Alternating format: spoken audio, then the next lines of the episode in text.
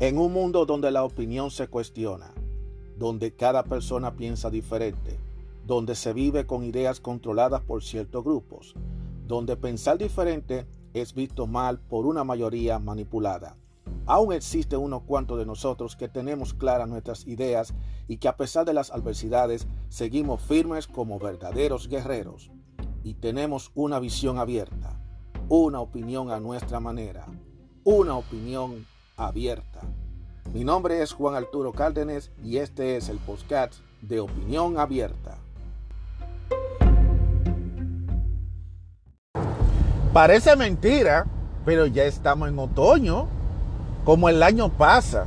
Señores, ya estamos en otoño. Increíblemente estamos en otoño.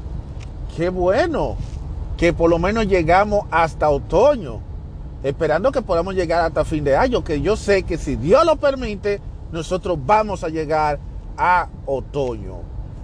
Hola, ¿cómo están todos ustedes? Mi nombre es Juan Arturo Cárdenas y bienvenido a otro episodio de Opinión Abierta. Muchísimas gracias por escucharme desde cualquier plataforma de plataforma donde le permite escuchar podcast desde cualquier parte del mundo. Muchísimas gracias por escucharme. Y así como yo le dije al principio, estamos en otoño. Ya pasó el verano, un verano que estuvo un poquito agitado, estuvo muy caliente, este verano estuvo un tanto caliente, el verano estuvo eh, un poquito caldeado en, el área de la política, en el mundo, pero con todo y todo pasamos el verano. Yo tenía esperanza que ya para esta fecha la situación esta del COVID-19 eh, aparentemente ya va a estar un poquito más apaciguada, pero como siempre, lamentablemente, hay una serie de personas y de grupos que son los aguafietas que quieren mantenernos a nosotros con este, con este pendejo miedo de, del rebrote y toda la vaina. Ahora están apareciendo variantes. Ya no es COVID, ahora son variantes. Yo no sé cuántas malditas variantes tenemos que esperar para que finalmente ya esto le pase a la historia, porque ya realmente, ya yo creo que está llegando estamos llegando a un punto en donde ya la gente está harto ya del COVID. No soy yo el único que estoy cansado, ya, ya hay mucha gente que está harto, porque todos los días ya aparece algo nuevo, porque aparentemente hay un grupito que quiere mantenernos a nosotros en esta situación y todo esto con el único objetivo de promover las vacunas, porque la vacuna,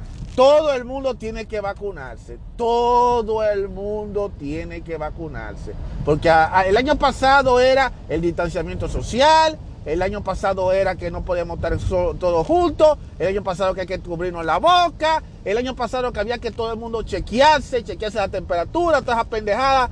No, ya eso pasó. Ahora es, hay que todo el mundo tiene que vacunarse. Todo el mundo tenemos que andar con el tapaboca. Hay que seguir con la mascarilla puesta. Y ahora resulta que el, eh, Biden acaba de decir que los trabajadores tienen todito que estar vacunados y de lo contrario van a tener que hacerse eh, un chequeo toda la semana, toda la semana tienen que estarse haciendo un chequeo. Como que aparentemente Biden piensa como que las empresas tienen dinero, mucho dinero tienen las compañías para estarla gastando haciendo pruebas, porque esas pruebas no son de gratis. Esas pruebas no son gratis, esas pruebas hay que pagarla.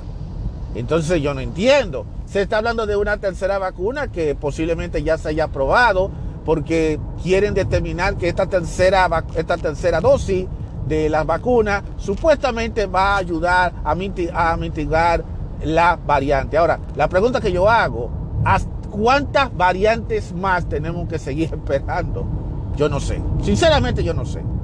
Porque yo tengo el ligero presentimiento de que habrán otras variantes. Entonces, si cada vez que aparece una variante hay que estar creando nuevas dosis, entonces, finalmente, ¿cuántas dosis de vacuna nos van a poner a todos nosotros? Realmente yo, e, esto sinceramente son cosas que a mí me tiene harto ya. Y ya la gente está cansada. Y lo grande del caso es que todavía los medios tradicionales siguen dando asco, diciendo que los que, los que se están enfermando son supuestamente personas que no se han vacunado como una manera de seguir el juego para que ahora resulta que todo el mundo tiene que vacunarse. Aquí el que, el que por cuestiones religiosas o por cuestiones de creencia no quiere vacunarse, se jodió, porque ahora tienen que vacunarse obligatoriamente. Y así el presidente Biden lo dijo. Y así el presidente Biden lo dijo. Y, eso fue hasta una, esto fue hasta una especie de bofetada que le ha dado a un mundo laboral que está ahora mismo en crisis, ya que la gente apenas están tratando de volver a su trabajo. Y como yo le dije en otros episodios anteriores, mucha gente ha optado por quedarse en su casa o por no regresar a los trabajos, por razones que yo le expliqué que tienen que escuchar el episodio de que el mundo laboral está en una crisis. Y con esto acaba de, que Biden hizo, acaba de detonar la cosa, porque ahora lo que va a suceder es que mucha gente no van a querer que lo contraten, sino que van a optar por trabajar de manera independiente y muchas compañías van a tener vacantes como locos. Y no solamente eso, sino que van a haber gente que trabaja en compañía que porque por esa obligación, por esa enforzar, por el enforzar todo eso, pues ahora resulta que ellos se van a ver obligados a tener que dejar de trabajar porque ellos siguen insistiendo que ellos no se van a vacunar. Y yo sé lo que yo he dicho, señores, es que esto no puede, eso nadie tiene que estar obligando a nadie a vacunarse. Y mire, yo he tenido discusiones con mi familia, con las amistades, con todo el mundo con respecto al tema. No, porque es que tú no te das cuenta que a esa gente no les importa que eso. Señores, es que estamos hablando de libertades individuales. Y nosotros, cada uno de nosotros, tenemos nuestra libertad de elegir hacer o no hacer. Porque solamente en un país donde hay una dictadura, escuchen bien, en un país donde hay una dictadura, solamente se le obliga a la gente a hacer la cosa en contra de la voluntad. Yo no quisiera pensar que un país que ha pregonado todos estos años tanta democracia como son los Estados Unidos y el, y el presidente Biden, que, tanto que criticó, que tanto acabó con el otro presidente anterior, con Donald Trump, no puedo creer que él venga ahora a estar implementando reglas y leyes que parecieran de una dictadura. Ahí se lo estoy dejando claro para que la gente lo vaya tomando en cuenta. Otra cosa que yo veo aquí es que este, este verano también estuvo salpicado por eh, fenómenos de la naturaleza. De hecho, tuvimos un verano, bueno, no, tuvimos un verano tan extremo, porque hay que ser honesto. Han pasado varios años que no hemos tenido como esa calor excesiva, ese calor eh, eh, intenso que no lo hemos tenido nosotros. Eh, sí hemos llegado a tener temperatura quizá llegando a los 100 y esa cosa y un calor extremo, pero no a ese extremo. Todavía, gracias a Dios, por lo menos no lo hemos tenido. Pero de que hemos tenido una calor muy intensa, hemos tenido comparado al 2020, que sí hubo una calor más o menos. Lo que sí tuvimos fue ahora precisamente en agosto, a finales de agosto, tuvimos eh, un, un tornado que ha afectado a muchos, a la parte este. Hemos tenido huracanes que lamentablemente han entrado de lleno en la zona sur de los Estados Unidos, llámese por Luisiana, por Kansas, por Texas que son los estados que definitivamente no están acostumbrados a recibir huracanes. De hecho, se cumplía casi como tres o cuatro años que había pasado el huracán Katrina, que le hizo daños y estragos a, a Luisiana. Y ahora viene y pasa otro huracán que es el huracán Ida. Eh, entonces no tiene madre, señores. Pero eh, señores, es la naturaleza. La gente dice que eso tiene que ver mucho con el calentamiento global, que la contaminación, que esto. Yo diría que, es la naturaleza. Y podemos quizás echarle la culpa al calentamiento, al, calentamiento global, pero no creo que necesariamente se deba precisamente a eso. También lo es que, señores, es que las cosas siempre van a ir evolucionando. Recuérdense que el mundo va evolucionando. El, mundo tiene millones de años. No vayan ustedes a pensar que por esto, ah, que todo el calentamiento global. No, hay que también tomar en cuenta de que el mundo lleva millones y millones de años y cada cierto tiempo se remenea el mundo. Mire, ya pasó un terremoto en México hace poco. O sea que eh, han habido maremotos y van a seguir habiendo. Mira, en Haití pasó un terremoto. O sea, un terremoto de un terremoto después de haber todavía Haití no se había recuperado de haber tenido un terremoto hace unos 10 años y volvieron a tener otro terremoto. Eso es así, lamentablemente. La tierra se está remeneando. La tierra se está remeneando. Y cuando estamos viendo una tierra que está totalmente eh, destruida por, los, por el hombre, es muy obvio que cosas así se vean demasiado graves. Eso no es para tratar de justificar que todo es el calentamiento global. También ha habido muchísimos otros factores también. Y es que también la Tierra va evolucionando. La evolución de la Tierra es así, eso nadie lo puede negar. O sea que este verano yo diría, que fue un verano que tuvieron sus cositas, tuvieron sus momentos, sus cosas. O sea que yo no creo tan, tanto que, que haya sido, pues, ah, que porque tú sabes que la gente le gusta echarle la culpa a todo al calentamiento global. El calentamiento es lo que está pasando ahora mismo a nivel de la política y a nivel de, del mundo, cómo están las cosas. Porque resulta y viene a ser que los talibanes volvieron de nuevo a tomar el control de Afganistán. Y todo eso creó un caos total. Y, y todavía yo hago la pregunta, yo no sé, yo hago una maldita pregunta. ¿Cómo se permitió que ese grupo, después que lo sacaron, después que lo sacaron después de casi, diríamos, 20 años, porque ellos fueron acusados, fueron los principales eh, acusados del atentado del 20, del 11, del 11 de septiembre de 2001, que fueron los primeros, uno de los primeros señalados responsables, los que son los responsables, los que causaron todo esto. ¿Cómo es posible y que vengan a tomar el control nuevamente de Afganistán, justamente cuando se conmemoró la recordación del 11 de septiembre hace 20 años. Todo parece una casualidad.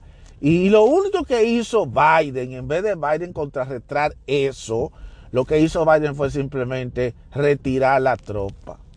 Y yo todavía no logro entender cómo es que un presidente norteamericano ve que se está metiendo un grupo que ha sido enemigo, totalmente enemigo de la nación y que le ha, hecho daño a esta nación y a otras naciones del mundo, ¿cómo es posible que si tú estás viendo que van a volver a tomar el control, porque van a tomar el control, no es para hacer cosas buenas?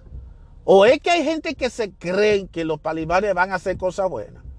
Porque esos talibanes se están instalando, pero una vez que ellos estén instalados y lleven la batuta nuevamente de Afganistán, ellos van a contraatacar, no se van a quedar de brazos cruzados, porque esa venganza que ellos van a tener contra todos los que lo atacaron, todos los que lo sacaron, eso va, eso está garantizado que va.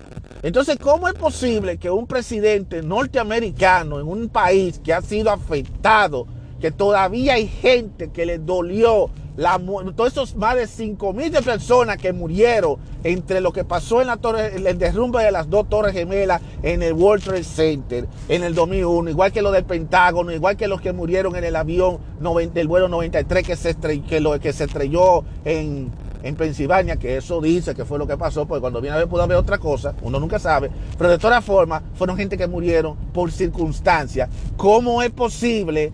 Que después de nosotros haber pasado tantos años eh, tratando de mitigar todo eso, ahora resulta que viene la gente de la gente de los talibanes y vienen y toman el control de Afganistán. Y lo único que hace el gobierno de los Estados Unidos de Joe Biden es simplemente mandar a retirar la tropa. Es algo que yo todavía no le encuentro sentido.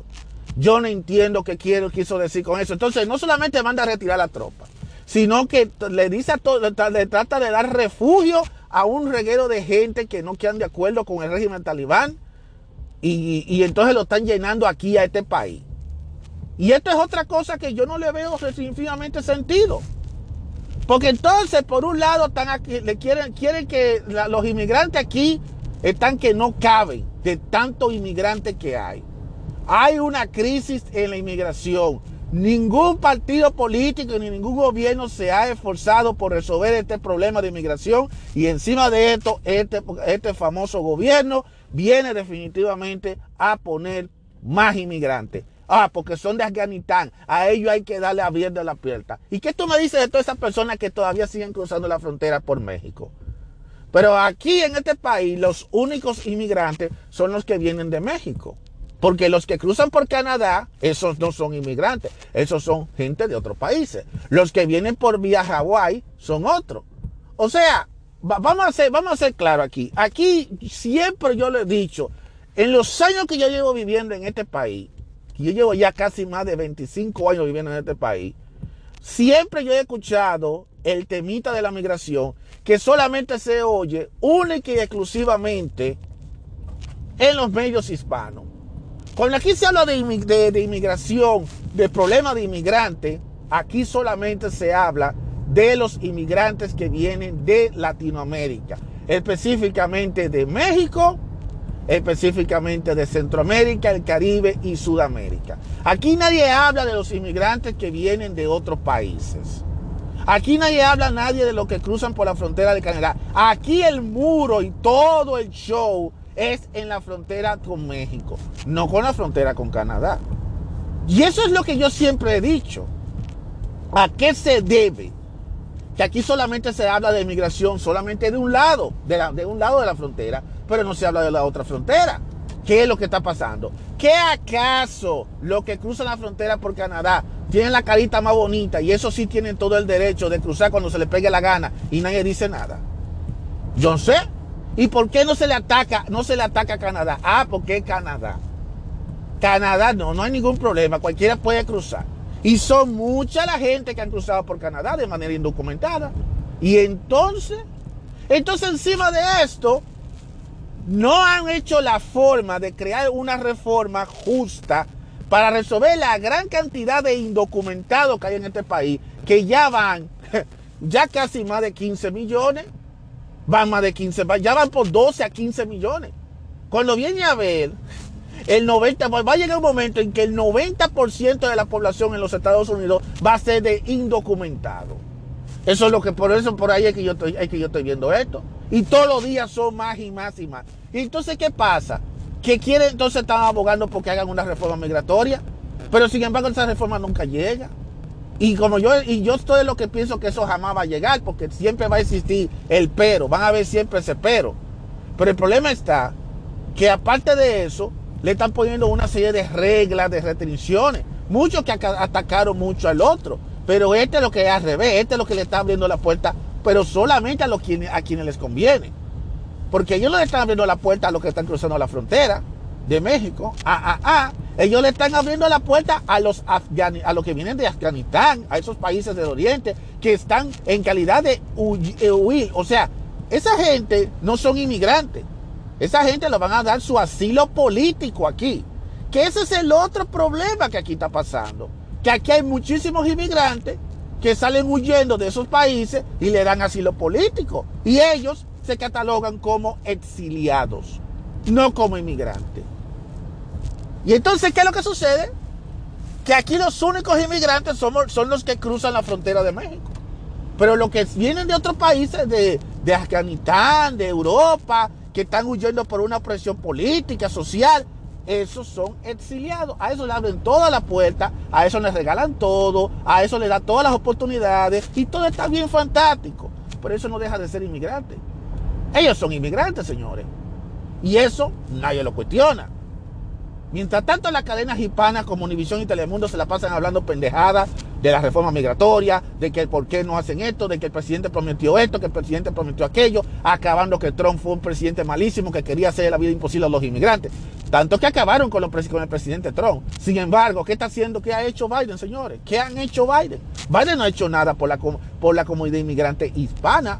Porque ellos tienen que entender que el problema de inmigración no es un problema de inmigración es un problema contra los latinoamericanos, en especial contra los mexicanos. Lo que pasa es que han querido disfrazarlo con la inmigración, pero es mentira. El asunto de la inmigración, ya yo eso lo he notado yo desde hace varios años, pero nadie de los medios hispanos se atreve a hablarlo, porque ellos no le convienen, porque eso le hiere su ego. El problema de la inmigración, señores, no es más que una tapadera a un conflicto que muchos han tenido por años contra los mexicanos. El asunto no es los inmigrantes, el problema son los mexicanos, porque existe todavía rencilla entre México y Estados Unidos. Lo que, eso está en la historia. Eso está en la historia. La batalla del Alamo, de los del Alamo, esa fue una batalla donde Estados Unidos ellos ganaron, pero no fue que ellos ganaron, fue porque los mexicanos decidieron, decidieron salir de eso y ya poner, dar tregua y decir, ¿sabe qué? Quédense ustedes con ese maldito territorio. Porque originalmente el la zona sur, lo que es Texas, lo que es Kansas, parte de lo que es California, eso era de México. Y eso es lo que estaban ellos batallando. Señores, lean la historia. Digo, si es que algún hispano, alguien que esté escuchando no le gusta leer, porque es un problema que tienen los hispanos que no les gustan leer. Pero eso está en la historia. Y entonces, ¿qué pasa? Que se ha usado este sistema de la inmigración, de que, ah, que los indocumentados. Los únicos indocumentados son los que cruzan por México. Los otros que cruzan no son indocumentados. Ese es el problema, señores. Y ustedes saben la cantidad de personas indocumentadas que cruzan por Canadá. Y la cantidad de indocumentados que vienen por Hawái especialmente asiático, pero nadie dice nada, nadie habla nada. Porque aquí solamente se le da, eh, se nada más aquí, se aquí solamente se promueve la inmigración de Latinoamérica, en especial la que viene de México. Es ahí donde está el problema, no es otra cosa. Es ahí que está todo el show. Entonces, ¿qué, qué bonito? El presidente Biden y le, da, le abre la puerta a todas las personas que están huyendo al régimen de, los talibanes. Manda a retirar a los soldados del talibán y encima de, allá, de Afganistán. Y encima de eso reciben un ataque donde mataron a, cuatro, a varios soldados que no merecían morir, pero que ese ataque tenía que pasar. ¿Y qué hizo el gobierno? El gobierno no hizo absolutamente nada. El gobierno hizo, oh, vamos a atender los retos, vamos a hacer una investigación, vamos a hacer esto, vamos a hacer lo otro. Ay, señores, señores, señores. Esa es una estrategia que están haciendo el gobierno de Biden para tratar de buscar como una salida, una escapatoria. Yo le voy a comentar a ustedes un secretico. Hay que tener, señores, yo le voy a decir, esto, esto, esto es algo que cualquiera que tiene sentido común se va a dar cuenta. Biden sabe que a él se le está agotando, ya la gente se le está agotando la paciencia. Él sabe que la población que votó con él, por él ya se le está acabando la paciencia. Cuando hay que ver que Biden decide dar un discurso, la gente lo que quiere es no hable, porque cada vez que Biden habla, para nada bueno es. Oiga bien, Biden está tratando de crear como una especie de dejar un terreno ¿Sabe para qué? Para que ocurra o para que haya una justificación para mandar gente a pelear para Afganistán. Y todo eso, todo eso es una estrategia. Eso de retirarla, porque honestamente, si tú vas a pelear con esa gente, pues pon esa gente a pelear, esos soldados a defender, para que no permita esto. Arranque esa maldita guerra. Ah, no. Vamos a retirarlo para que ellos hagan y deshagan y acaben con todo y que y nos empiece a tocar algunos de nuestros intereses y una vez que nos ataque nuestros intereses, pues entonces ahí nosotros, nosotros atacamos y tenemos una justificación para una guerra, ya sea nosotros o ya sea un, un gobierno republicano. Y ustedes saben por qué los gobiernos de los Estados Unidos le encanta meterse en la guerra. Eso lo sabe mucha gente. Porque hay una industria dentro de los Estados Unidos que fabrica armas para la guerra, que para todas esas herramientas, todos esos revólveres, rifles y todas esas cosas de guerra. Y esa, y esa gente le genera dinero. Y entonces, ¿qué sucede? Que cuando el gobierno de Donald Trump, Trump, ustedes, hasta donde yo tengo de razón, Donald Trump no mandó, no mandó soldados ni nada. Trump no invirtió nada. Entonces esa industria se vio afectada por los cuatro años de Trump. Estuvieron sequecito. Porque Trump en verdad lo que hacía era que, que él le respondía para atrás a los otros y de una vez los otros se quedaban como aturdidos. Cuando el tipo ese coreano, el de, estaba, el de, Corea del Norte, empezó a hacer amenazas, Donald Trump le respondió para atrás y él lo que hizo fue que se apaciguó. Y lo que hicieron fue hablar y tener diálogo y toda esa cosa. Eso fue Donald Trump. Porque el que todo el mundo tildaba de loco, el loco que todo el mundo pensaba que iba a explotar Estados Unidos, que iba a destruir Estados Unidos, como todo el mundo le ha vendido la falsa idea de que Trump iba a acabar con este país, sin embargo no fue así. Sin embargo, ahora viene otro gobierno que, otro gobierno que se supone que es un gobierno que no debiera llevar a este país a una guerra, porque es lo que yo digo. ¿Le conviene a Estados Unidos meterse en una guerra en estos momentos? Por supuesto que no. Porque una guerra en los Estados Unidos, a los únicos que van a beneficiar es simplemente a, los fabricantes de, esas armas de guerra, a, lo que, a la industria de guerra, que son esta gente que fabrican camiones, que fabrican municiones, balas, rifles y todo eso. Es a ellos que le conviene, no es a más nadie. Al resto de la población no le conviene para nada, la economía se va a pique, todo se va a pique. Y aparentemente eso es una estrategia que está haciendo nuestro querido Biden. Él está haciendo todo eso. Y esa es una estrategia que usa cualquier presidente para justificar una guerra. Porque si Biden hubiera sido otro, Biden habría dicho, ah, ellos quieren tomar, ellos quieren tomar Afganistán, van a tener que pelear contra nosotros. Y aunque Estados Unidos tuviera su baja, pero pues por lo menos se hubiera visto un enfrentamiento. Y hay muchos estrategas que lo dijeron que esa fue muy mala decisión la que tomó Biden, la de retirar, la de retirar a esos soldados. Muy mala decisión. Fue muy mala la decisión que tomó Biden. Y, eso y, Biden todavía no tiene ni un año en el poder y mira todos los tollos que ha hecho. Yo a veces me pongo a cuestionar si valió la pena dar ese voto por Biden. Y hay mucha gente que están diciendo que se arrepintieron de dar ese voto por Biden. y yo no estoy hablando por hablar, es que los hechos están hablando. Entonces, otra cosa que también pasa, mis guerreros y mis guerreras, y yo quiero que ustedes entiendan esto, esto que yo estoy diciendo, yo no lo puedo decir en mi canal de YouTube, ni lo puedo decir en Twitter, ni lo puedo decir en Facebook, porque cuando viene a ver, me cortan. Pero esto que les voy a decir, grábenselo. Grábenselo para que ustedes, para que, ustedes vean. Yo, a mí nadie me está pagando. Es simplemente mi sentido común, como lo está diciendo. Oigan bien. Biden sabe que este país tiene una crisis.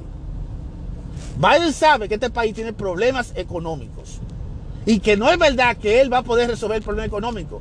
Biden sabe que él se va a ver obligado en algún momento durante, durante su mandato, se verá obligado a tener que subir los impuestos, que nadie está hablando de esos impuestos. Todos esos cuartos que está regando Biden aquí en los Estados Unidos, todos esos estímulos. Ay, yo que va, me dieron el chequecito, sí, jeje. Esos chequecitos, a mí me han dicho que no, que eso no está incluido. Señores, todo ese dinero que ha repartido no lo van a cobrar. Porque este país no regala nada a nadie. Todo hay que pagarlo para atrás. ¿Y cómo lo van a manifestar? A través de impuestos. Van a venir unos taxes que se están hablando, pero nadie está calladito. Pero tú ustedes van a ver que esos taxes vienen. Y esos taxes lo que va a empeorar más la situación. Y todas estas decisiones que él está tomando de, obligar a la gente a vacunarse, hay mucha gente que ya no quiere trabajar, o hay gente que está dejando de trabajar. Eso está creando, eso está haciendo que la crisis se empeore. Entonces, ¿qué pasa? Que cuando tú ves que un, que un país está en una crisis grande, en donde la población está empezando a hartar, que ya la población está cansando, ¿qué tú crees que utilizará un presidente norteamericano para tratar de distraer al público de la crisis real que está pasando en este país y ponerlo a ver qué es lo que y, distraerlo de esa crisis? ¿Qué es lo que tú crees que es un presidente? Se va a la guerra. ya, así de sencillito, se va a la guerra. Y esa es una táctica que lo usan que lo han usado los gobiernos republicanos. Esa es una táctica que hace el gobierno republicano.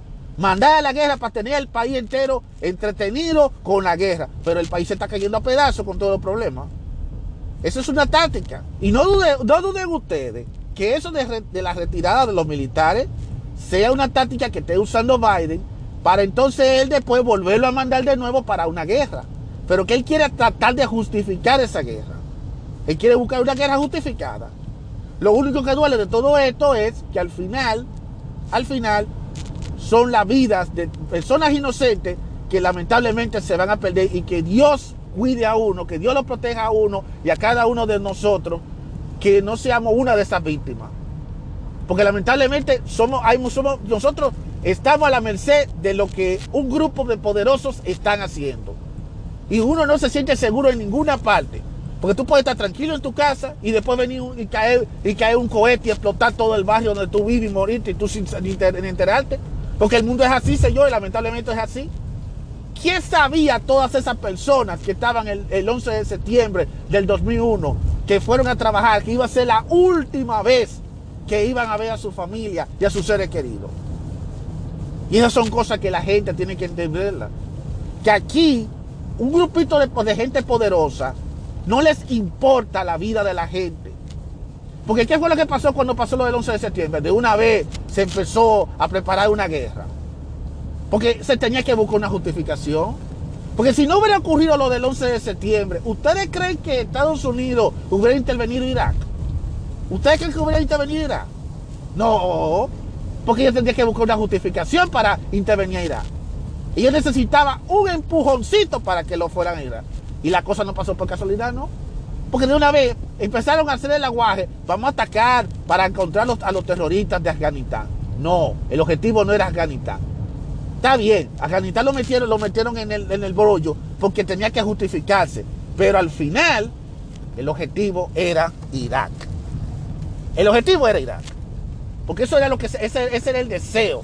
Eso era lo que quería el presidente George W. Bush cuando él, cuando él fue presidente en el primer cuatrenio del 2000-2004. Y esa fue su insignia. Y utilizando la excusa del patriotismo, del patriota, que había que defender a los Estados Unidos de estos enemigos que lo que querían tener, que, que tenían armas masivas escondidas para atacar a Estados Unidos. Armas masivas que al día de hoy nunca se ha determinado si existieron o no existieron. Y que todavía hay gente incrédula que todavía siguen creyendo que eso existió, cuando eso fue realmente todo lo contrario. Y no dudo ustedes que todo esto que ha pasado con Afganistán tenga algo debajo, que el presidente tenga algo debajo de la manga. Y yo lo único que espero, ay señores, que Dios nos cuide a nosotros. Es lo único que yo espero, que Dios nos protege y que Dios nos libre a nosotros, a un familiar, a un hijo y a lo que sea, de no ser una víctima de un loco de esta gente que pueden venir y atacarnos en cualquier lugar sin saber. Porque lamentablemente no somos seguros en ningún lugar. Aquí no hay ningún lugar seguro, señores. Y más ahora que dejaron, eso, dejaron entrar esos talibanes así por así y que este gobierno se hizo la vista gorda y dejó mandar y mandó mejor al ejército para la casa. Y aún así, mandando a la gente huir y aún poniendo ahí una fecha para que se vaya, aún así como quiera recibieron ataque y murieron gente y hubieron mucha gente herida. Eso para que ustedes vean cómo es que nosotros estamos. Damas y caballeros que están escuchando este podcast, yo lo único que le pido a todos es que tenemos que nosotros mismos cuidarnos, tenemos que andar con los ojos bien abiertos. Y esto no solamente es en los Estados Unidos que debemos estar así y que cuidándonos, porque muchas personas que viven fuera de los Estados Unidos dirán, ah, eso solamente son ustedes, los, los que están en América, los Estados Unidos, los que tienen que preocuparse. Nosotros no, no señor. También los que viven fuera de Estados Unidos tienen que cuidarse porque esa gente no solamente va a atacar a los americanos, sino pensarán atacar a los que son aliados de los Estados Unidos.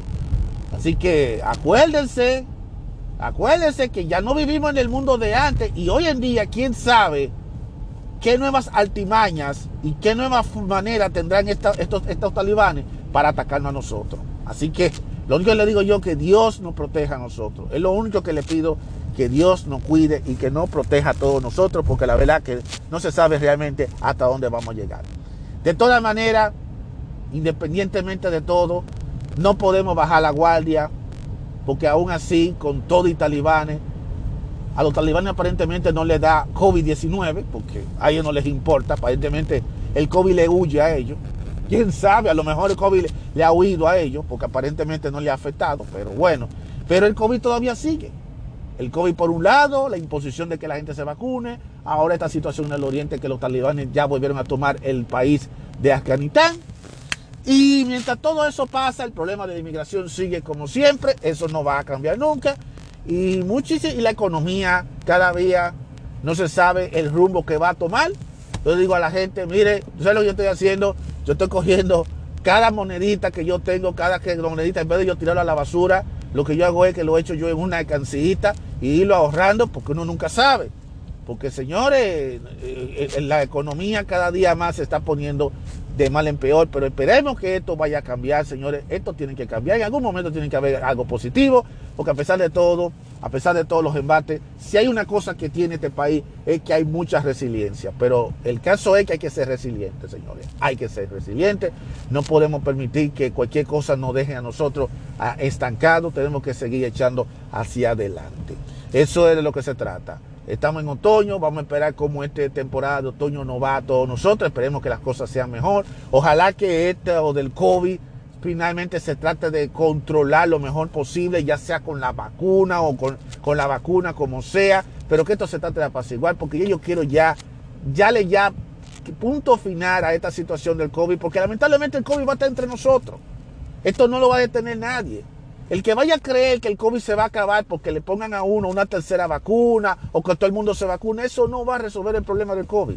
Por lo tanto, yo le digo a la gente, hay que seguir cuidándose, hay que, el que quiera vacunarse, que se vacune, y el que no se vacune, que se cuide, que se ponga su máscara, que se lleve la, medida del lugar, que tenga su defensa alta, eso es lo más que le queda. Y otra cosa, no nos, no nos desconectemos de nuestra de la realidad, porque hay gente que se han desconectado de la realidad usando lo del COVID. Acuérdense que hay otras enfermedades que también tenemos que atenderlas. Acuérdense que la salud es algo que no se puede tomar muy a la ligera. Así que ya lo saben, señores, hay que cuidarse. No bajemos la guardia. No importa que el mundo se esté revolteando, tenemos que seguir hacia adelante como verdaderos resilientes, como verdaderos guerreros, que eso es lo que somos todos nosotros.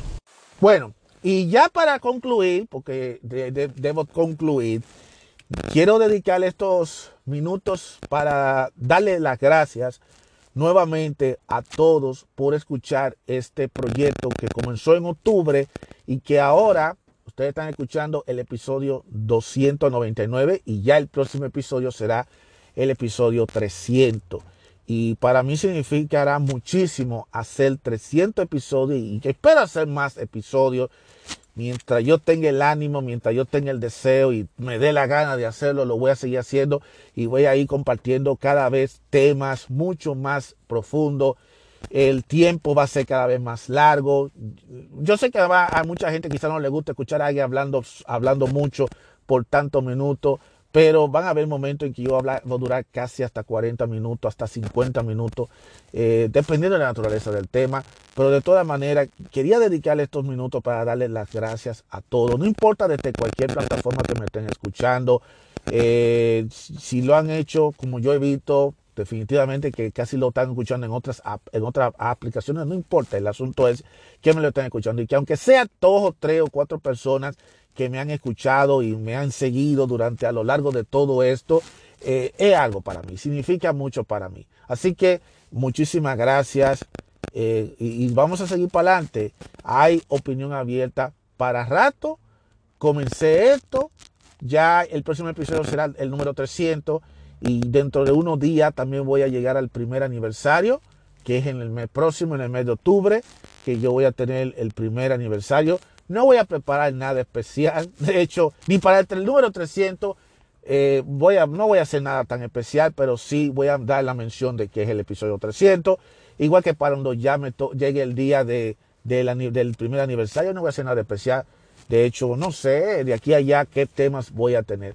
Lo único que yo quiero compartir con ustedes en estos minutos es simplemente decirle que van a haber muchos temas candentes, temas polémicos, Voy a hablar de, temas que tienen que ver de la sexualidad, porque siento que en estos tiempos hace falta hablar un poco de la sexualidad entre los hombres, las mujeres. Hay mucha desinformación y a mí me gustaría compartir lo que yo he leído, cosas serias. Por eso me gusta compartir la fuente. Ahora de que muchos estén de acuerdo con lo que diga la fuente o no estén de acuerdo con la fuente, pues está bien, yo lo comprendo. Pero el objetivo es tratar de darle esa diversidad de opiniones y que ustedes tengan un espacio en donde escuche a una persona que solamente tiene su voz y su pensamiento, un pensamiento que puede cambiar, porque yo puedo estar de acuerdo con algo hoy, mañana puedo estar en contra o viceversa. De eso se trata opinión abierta.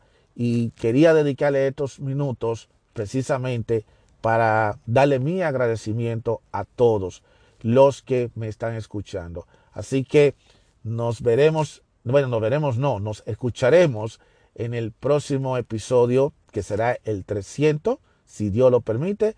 Y espero que sigan disfrutando, no solamente de este, del, del episodio próximo y de este, sino que acuérdense que hay 200, casi 299 episodios que ya se han hecho, incluyendo el demo de la presentación del show, que ustedes pueden volverle a escuchar. Y créeme que algunos temas quizás no le va a hacer, no le va a llamar la atención, pero habrán temas que sí, yo estoy seguro que le va a llamar la atención. Así que muchísimas gracias y si Dios lo permite, nos volveremos a encontrar en el próximo episodio. Mi nombre es Juan Arturo Cárdenas y este ha sido un episodio de Opinión Abierta. Será hasta la próxima, si Dios lo permite.